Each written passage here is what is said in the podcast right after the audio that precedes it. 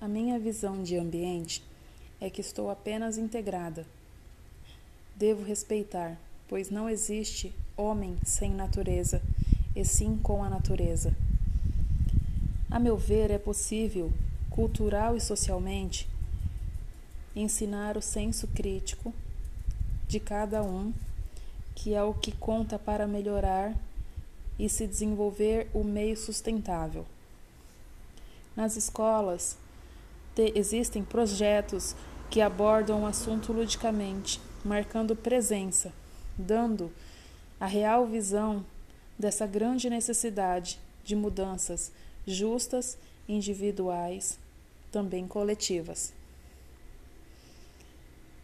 Eu gosto da ideia que simples gestos podem mudar o mundo, principalmente porque nada começa grande uma estrutura no ensino básico de reciclagem, como por exemplo, pode gerar renda, onde se trabalha o, o, tanto o lado ambiental quanto o financeiro. Que a criança é apresentada de forma consciente a toda essa visão de consumismo, aos impactos ambientais que podem ser vistas no mundo todo